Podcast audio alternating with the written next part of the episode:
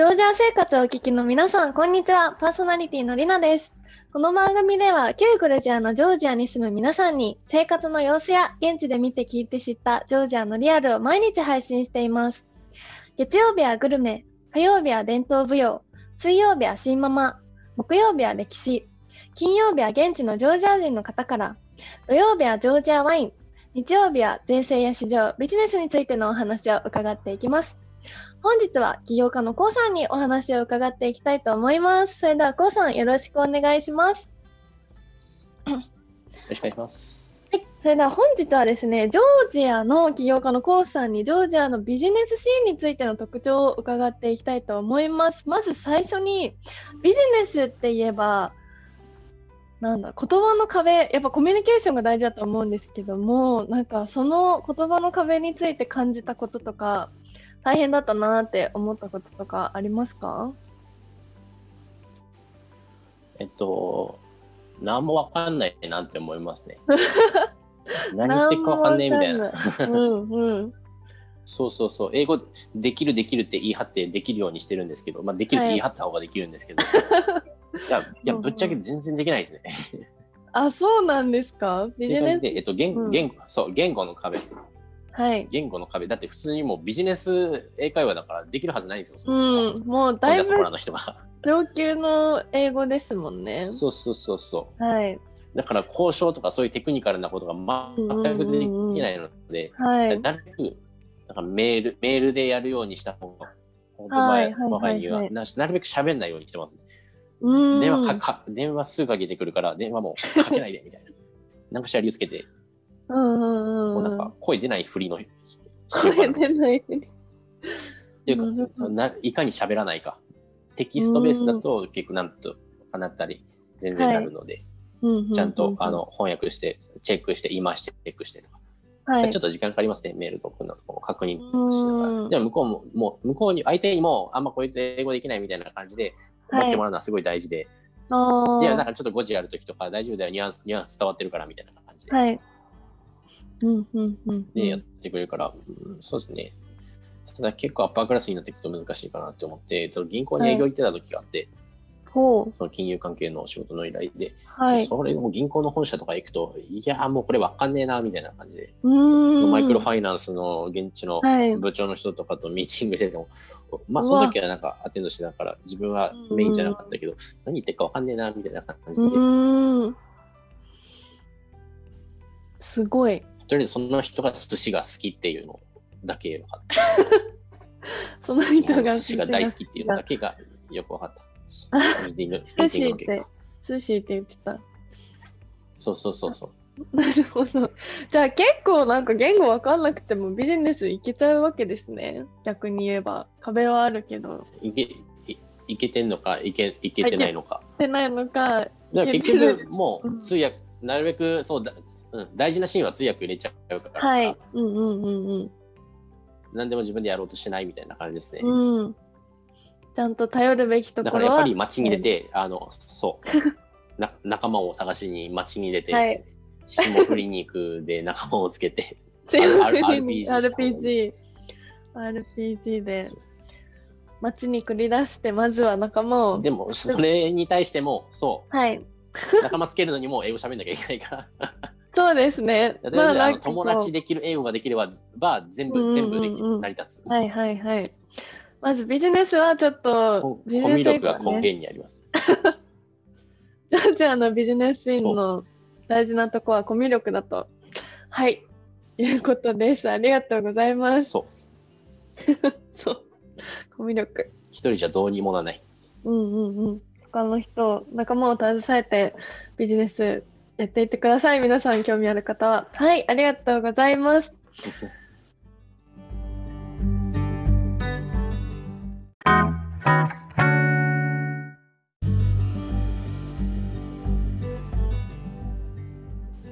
続きまして、ジョージアの仕事、一緒に仕事をする方、例えばお店を作ったりすると、工事の方とかとも喋ったりすると思うんですけども、その仕事のなんか進み具合とかで大変だったこととか、特徴的だったな、ジョージア独特だなって思ったことは何ですか？あの人たちはもう最高に陽気ですごい、はいあのいい人たちでうんめちゃくちゃ仕事できないんで、あの き気を気気をつけた方がいいです。それは要注意ですむちゃくね。むむちゃくちゃやるんで例えば、うんうんこれ僕じゃないんですけど、まあ、あの他に家買ってはい。ああれあれですねとシングルマザー会の聖はい子さんですね、水曜日のこの放送うんうんこのポッドキャストのそうはい。す水曜日の聖子さんは水曜日のえっと生徒工事中で家具新居に家具さんはい。をね、入れたんですよね。うん。うん。でそしたらなんか家具運んでもらっ運んだ業者がそのまんまあのなんかいろいろ物置も使ってたりとか 家具入れた瞬間に家具使われてたって言ってえー。まあ、なんジョージアでは普通なのかなみたいな。そうめちゃくちゃなんか、まず価値価値観の違いとして許容しとくべきなのか、うん普通にそれダメでしょって怒っていい場所なのかちょっと曖昧で、あまあ普通におお金払ってるからお怒ったらいいと思うんです。怒ったっていうか注意したらいいと思うんですけど、それはね、うんうんうんうん。そうなんか合理理的なその迷惑があれば。はい。だからね、あの本当みんな結構現地の人だから現地の文化と日本の文化目線で語らないようにしようとか言ったりするんですけど、はい。厳しくした方がいいところは絶対的に厳しくした方がよくて。うんうんうんうん。そうですよね。仕事ねも日本でもそうじゃないですか。だ誰もうんがちゃんとしてるわけじゃなくはい。そう、どこの国でも日本だろうとジョージアだろうと、なんか、うん。もうだらしない人はだらしないから、ちゃんと、はいあの自分のビジネスだったりとかを円滑に進めていって、お客さんにきれいに満足してもらうために、まあ、最終的には全部お客さんのためですね、にそぐわないことは全部ちゃんと自分の意見を言っていかなきゃいけない。ので僕とかなんかお店作ってる時に、なんか大体工事の人が刺した釘全部手で抜けたから全部自分でやりましたもんね。やり直し自工事ら。のあのそう電気のは配線とかわけわかんなくなってるからそれはい自分でもう配線工事し始めて、うん結。局二度手間というかはいはいはい。お金払って仕事が増えるなみたいな状態に結構なります。えー、割と、それは割と要注意ですね。今後なんかうん、作っていこうって思ってる方にとっては。そうどかた仕事の人との付き合い方は結構ね、まあ、もう多分僕たちがまだ早い、はい早いっていうか、まあ、入職入職者みたいな感じで。うんアリアダプターの方なんで、まあ、なんか今後入ってくる人とかには、そういう工事の人とか紹介できなんかいい人がいいて、はいちゃんと指名制になってて、はい。みんなでいい人探して、うんうんうんうんシェアでしていければいい、この人って紹介できるようになっていければいいなと思ってます。まあそうですね。それまではいそう涙を飲みながら、痛い目に遭いながら涙を飲みやながらるかなっていう。そうそうリス。クをリスクを背負いながらといううん、仕事になるかと。はい、うんじゃあもう、うん、工事仕事は要注意。ということで気をつけてください。はい、ありがとうございます。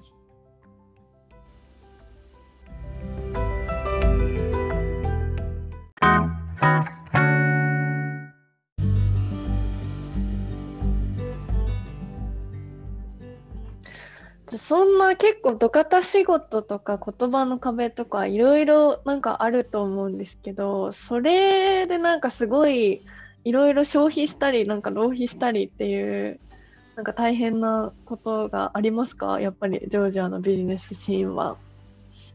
無駄が多い。うんなんかみんな特徴として仕事めっちゃ早いんですよ。仕事仕事早いというか、はい。動きとか行動とかめめっちゃ早いです。スピード感あるんですけど、おただ中身が全く伴ってなくて、あの、はい。なんだろうない急いで何かをやってで、うんそれに対するミスで3倍時間かかるみたいな。うーん。3倍。プなんかプラプラモデルみたいなの組み立てるとするじゃないですか。でうん速攻で組み立てるんですよ。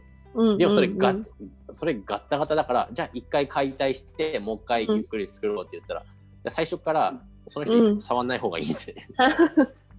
結構そんなんがめちゃくちゃはい多いか。ら、まあ、うんうんうん物も安いしって言うけど、うん実例で言うと、僕はなんかお店のね、えっと、窓に貼るシール、こういうお店です、はいお店の名前をうんうんうんうん。ロゴの。貼るシールをね、発注したわけなんですね。